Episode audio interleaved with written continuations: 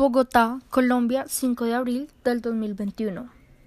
Querido Gaetán Gatián de Clerambold, espero que te encuentres muy bien.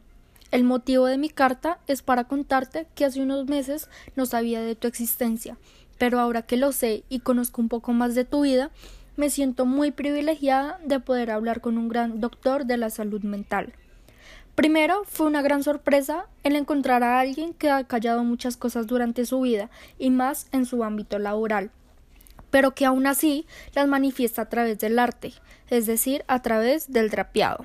Es increíble cómo construiste esa famosa teoría del trapeado a través de la fotografía, el análisis y la observación. Fuiste el primero en considerar los pliegues de las vestimentas flotantes como la rúbrica de una raza, de una tribu, Eres tan artista como sabio. También es increíble cómo estudiaste Derecho, artes escénicas, fotografía y demás disciplinas, pero que aún así seguiste con lo que te apasionaba, la medicina.